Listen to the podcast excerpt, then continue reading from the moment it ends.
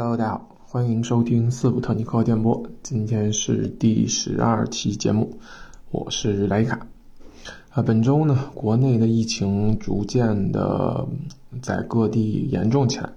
然后就在我住的地方隔壁的小区就发生了确诊的病例。那其实作为传播性非常足的这个奥密克戎，嗯，看起来。呃，能恢复到随意出行的状态还需要比较长的时间。像听众们，大家也可以注意身体健康。呃，当然，原本计划好的出游计划可能就不出意外的又泡汤了。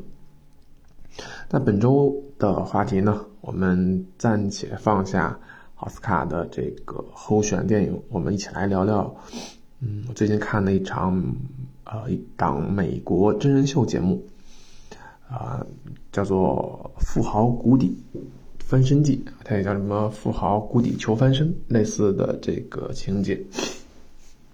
啊，这个真人秀呢，大概有两季，然后呢，最近是看完了第二季，但第一季是之前看过的。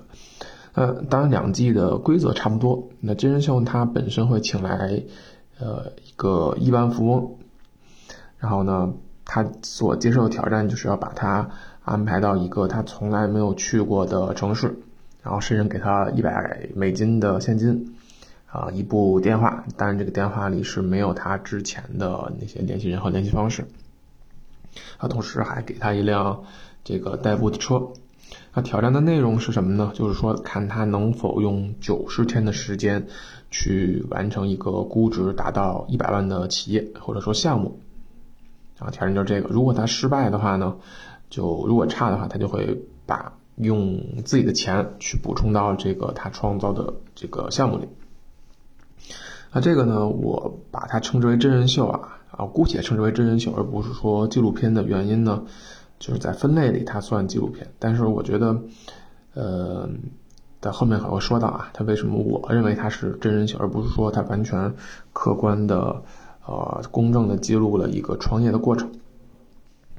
那当然，这个这个本身这个真人秀企划，我觉得本身就非常有话题性，尤其呢，在现在大家可能也知道，啊，全球的这个贫富差距其实都在一个扩大，那底层对于这个富豪啊，或者说这种对他们的挑战或者说忍耐也在降低，那其实其实从古或者说很长一段时间，大家都对他们其实有两种的呃观点，大部分两种吧。一个呢就是能力论啊，一个就是运气或者说背景论。而且能力论呢，可能会觉得说符合就是我们的贫富差距更多的在于，比如说我们啊这个个体啊是否拼搏呀，他本身的这种聪明智慧啊这种造成的差异。而另一种呢，可能更倾向于说把这种成功归到这个时代呀，或者说这个人的运气，或者说。哪怕是说这个人本身有一很好的家庭，可能给他支持，这个富爸爸，也有说也有一种说法，大家可能也听说过，叫做啊风口上的猪也能起飞。那作为我个人而言啊，我其我没法说出我更占哪种理论或者哪种理论比另一种更有说服力，因为我不是一个社会学家，也没有看过类似的这种研究报道。呃，但是我通过我的观察，我。觉得准确认为，呃，一个成功的企业也好，或者一个商人也好，他的能力和运气其实是两点是不可能分割开的，或者说你很难这个客观的或区别出它的一个差别，或者说它的占比。那我觉得回到纪录片本身呢，我觉得它其实更多的是要展现我这个富豪，啊，我成功的把。我本我本身很成功，有一个自己的企业和事业。那我再重新的成功复制，那我就来证明一下，我这个人确实很有能力，很强啊，或者说他本身也是证明，在美国当时当今当下，你只要努力啊，或者只要怎么样，其实也会成功。他纪录片也说了，就说我要证明美国梦啊，就是这种追求成功和财富的这种梦，它并无过时。啊，那我觉得其实这种梦想，无论是在美国也好，或者在国内也好，这种追求成功，其实中国人我觉得对于财富或者说对于这种成功的向往，我觉得不比，呃这个世界上另另任何一个国家弱，所以我觉得它本身也是有一种人类底层的这种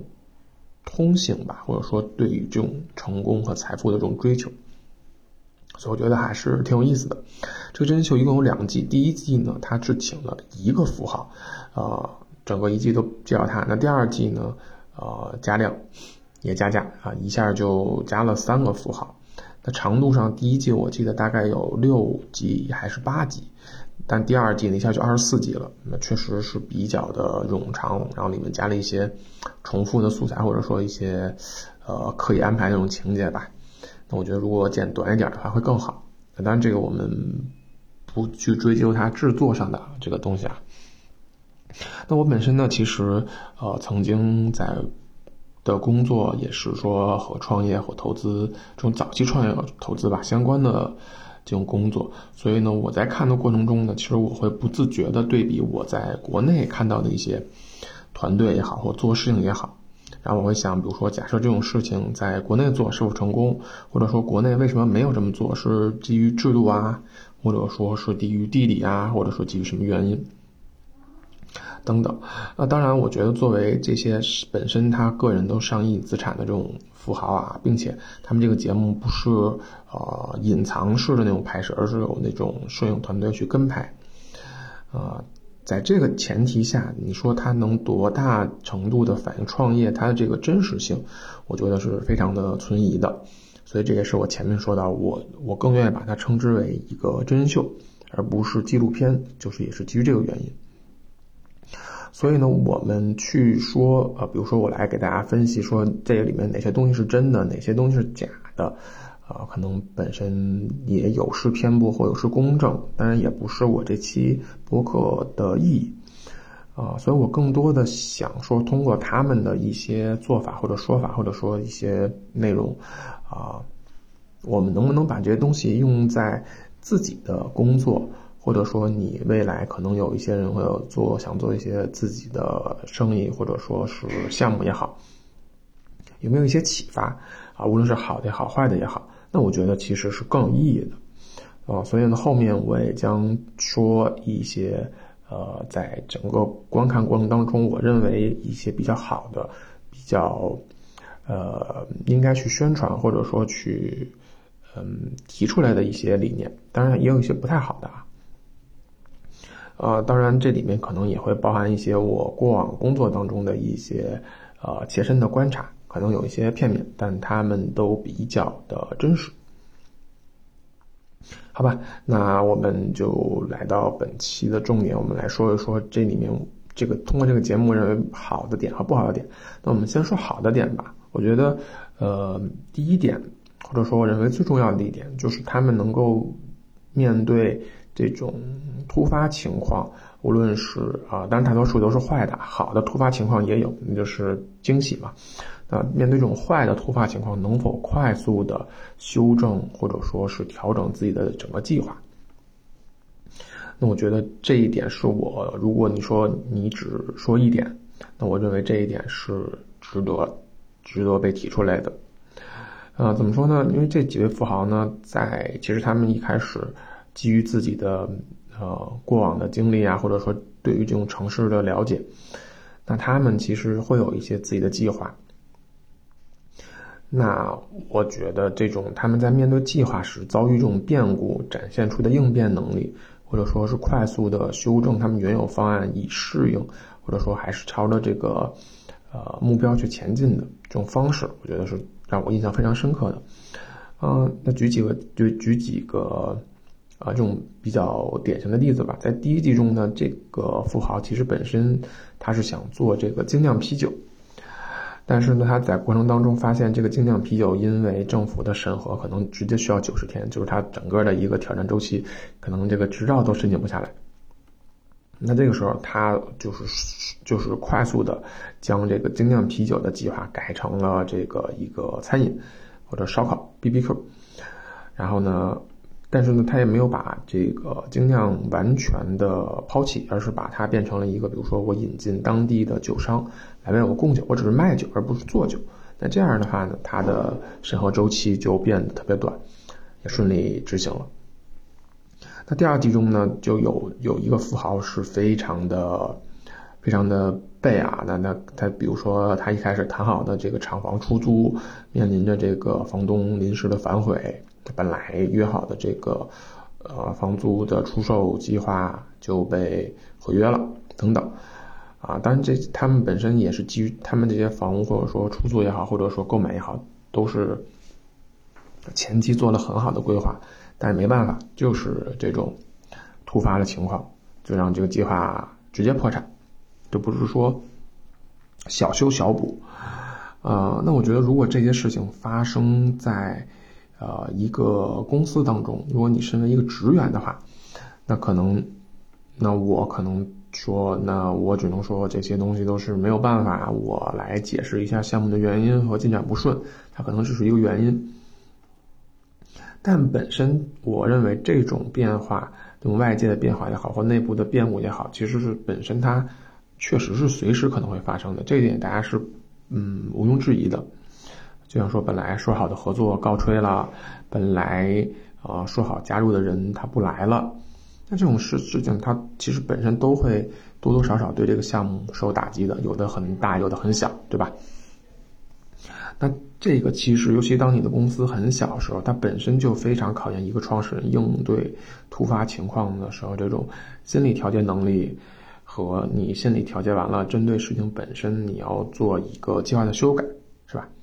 啊，改变，尤其这个计划可能是你计划了很久，你觉得。非常好，非常完美的时候，对吧？就改变自己做的计划这件事情本身就不容易，尤其比如说还涉及到包括钱呀，包括项目交付进度这些。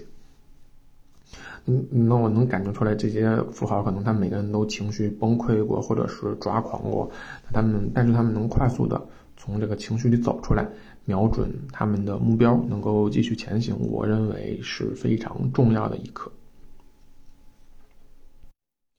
嗯，那第二点呢？我认为是他们展现出的这种多线程或者多项目同时推进的，呃，这种能力。嗯，这个两季的节目当中呢，每个富豪的他所做的公司或者项目是各不相同的。对吧？但相似的点是，他们都需要在同一时间处理很多的事项，包括呢这些，比如说你要制作呃物品，你要去找制作商，他制作的进度，啊，包括如果你有团队成员的话，你要分配不同团队的任务，而且你要去追踪它。甚至在刚一开始的时候，他们一边要计划或者推进自己的项目，一边还要处理自己的温饱，包括。你住在哪儿啊？包括你怎么来，呃，安排你后面的这个吃住啊这些，我觉得这本身这个过程当中提炼出来非常两个重要的点。当然，第一个点就是说我能够把一个看起来非常复杂的事情拆解成不同的小任务、小模块，并且呢还能准确的找到每个模块的重点，或者说它的难点、关键点在哪。那拆分项目和始终知道当前最重要的工作是什么，我觉得是一个优秀的 CEO 或者说是一个项目经理啊要具备的能力。那说白了，其实就是资源啊有限的资源调配到哪里，对吧？尤其在这个我们看到这个节目当中，嗯，有的团队和项目它比是本身的复杂度会很高，啊，这种项目的。你对这种项目，如果你没有把控能力的话，基本就是非常灾难的事情。那这个这个点就是，比如说在，呃，第二集中呢，有一个 CEO 选择了一个非常重的项目，他把一个老旧的旅店上面做一个翻修，下面呢把原本的酒吧改成了这个熟食加百货杂货加酒吧加咖啡厅这么一个特别大的一个项目。那这个本身也是非常考验这个，呃，项目的负责人。但这个负责人本身他其实就是搞这种装修或者说是改造的。但是即便如此，他在这个项目里也是遇到了各种各样的问题。嗯那第三点呢，我觉得比较有意思，或者说呃大家容易忽略呢，就是他们都非常善于去寻求帮助，无论是这种帮助是付费的还是免费的。可以说，这个四位富豪他们成为这个富豪，可能有都有各自非常熟悉的领域啊，无论是金融或者说是房地产，对吧？他们本身也通过他们的这种信息差或者说认知的不同，他们有各种赚钱的方式，比如说倒卖房产呀，然后通过加杠杆买房啊，快速的倒手啊，这种赚快钱，都是各不相同吧。但是都有各自的一些理论和想法，嗯，但。本就是这种不同的背后，其实还有一点相同，就是他们每一个人都表达出了对这种专业人士，或者端或者他周围团队的这种啊团队协作力量的这种认同啊，甚至那我觉得，嗯，夸张到什么程度呢？就是在第二集中有一位这个我称之为专列的刷脸的富豪啊，他基本上没有。他不光不顾人，就是其他富豪可能说，我给你打一个空头支票，是吧？我说以后给你钱。这位富豪绝对就是刷脸的天才，他各种用零工啊、义工啊，然后甚至把投钱给他投做投资的投资人的女儿、家里人都是白嫖过来来给他打工，然后他还自己借宿在别人家。然后呢，我就一度开玩笑说，这绝对是白嫖怪的终极形态。但我看完之后，我觉得玩笑归玩笑啊，但是我觉得就是去寻找帮助，嗯，本身可能对一部分来说就很困难，可能他从心理上觉得这意味着自己的能力不足，或者是比较软弱、脆弱的体现。但是在剧集当中啊，我的体感是，他更多的寻求帮助，呃，更多的意味可能是说我跟别人去建立一种关系链接。那在在这个过程当中呢，我能彼此更更加了解，我能知道别人在意什么，别人也能知道我的需求是什么，对吧？这种了解包括性格呀、能力啊，然后后面你可能涉及到再合作呀，对别人的资源呀，对别人能提供的东西有一个更清楚的认知。嗯，那聊完我觉得值得学习和借鉴点之后呢，那我接下来可能要说一些，呃，不太建议。啊，就是说盲目的学习模仿，啊，当然我觉得这种方式可能说他并不是说他做错了，啊，当然可能，那比如说对吧，我也没有资格说指导人家亿万富翁创业，但我觉得可能，啊，他们展现出的形式更适合他们的身份，就是他们本身，啊，亿万富翁不差钱，对吧？我损失这些，呃，一百万对于我来说是，就百分之一可能更少。同时呢，他们本身就面对了一个呃设定好的情况，比如说是非常特殊的，我一定要在九十天之内来做成这么一个。但对于真正创业人来说，他其实没有这个限定，对吧？那我觉得，那这两点不太建议模仿的，就是第一点，就是第一条呢，就是我认为他们在过程当中轻易的啊就做了很多 all in 的动作，或者说是全部投入啊，把所有的资金或者说是这种。啊，宝都压在了某一件事情上，对吧？然后经常会出现我所有的钱，我去买一辆车也好，买一个房也好，或者说是这种事情，然后我通过自己的改装啊，或者是简单的这种清洗维修，就想来赚差价，对吧？尤其这种这个感觉在第一季当中是最明显的，因为那个第一个富豪基本上他前面攒到。一万美金的时候吧，几乎都是靠这个操作，买了一辆便宜的车，然后加价卖出去，然后再买一辆贵的车，再加价卖出去，然后凑够了钱之后呢，我就可以交一个房的首付，然后就去做翻新，准备卖房。啊，当然低买高卖这件事情本身，它是一个非常正确的商业行为，或者说是商业理念，这个是毋庸置疑的。但每次都用这种 all in 的心态和做法去做。就显然是非常疯狂的。那像剧集里啊这种，我起步只有几百块钱，然后不断的低买高卖的这种推进，确实非常符合这种爽剧啊这种通关的感觉，啊有点像玩游戏似的，我一步一步增加钱。但其实我从现实当中看到的例子啊。就 all in 的现象，包括说我推把所有所有的钱和人都砸在一款产品，甚至一个客户啊，甚至一个客户的一单，我就要来进行这个整个公司或者说巨大增长，甚至是起死回生的时候，基本或者说基本都会面临各种各样的问题，这种问题包括或不限于啊，比如说你合作方打款，我耽误了一段时间，影响你发钱。然后呢，我售卖的情况不如预期，或者说过程当中突然对方又提了很多不合理的要求，等等等等。你说这些情况，呃，能够在事前全部规避吗？可能也不能。但是你说这种事情发生会经常吗？那它还它也就是经常的啊。所以我觉得，在如果你是用不断的这种 all in 的方式，或不断的全部投这种方式，呃，如果是一次不成功的话。可能整个项目就万劫不复了。我觉得，正如我们前面有期节目，啊说到的，就是计划其实很重要，但计划最重要的部分就是针对你计划按计划进行的时候的那个计划，啊，简单来说就是要留够足够的安全范围来去做，能给你不断的容错的空间。我认为这个是在大家在实际创业当中应该有的一种做法。那另一个我认为不适合的点在于，呃，不适用于真实创业点呢，就是我们开始做创业的时候，我觉得要尽量的降低整个系统或者说整个项目的一个复杂度和他们之间相互的关联程度。呃，对这个复杂度呢，其实就包括了，比如说你里面的包括的各个小项目的数量，啊，然后另外一个就是这些项目之间，比如说他们有没有说，我一个项目能不能开始或能不能成功。啊，很大程度取决于前面的项目，或者说并联并行的项目。那这部分体感给我最深的，其实也是上面说到的，就是那个老旧旅馆改造的项目，它包含了很多功能，是吧？包括它的住房改造和下面的改造，啊，包括有硬装，就是整个房屋的硬装和软装这种等等。在第二集中啊，呃，我觉得它这个项目我本身是非常喜欢，因为它。啊，人员非常多，啊，然后有很多人物的冲突，然后当小项目也很多，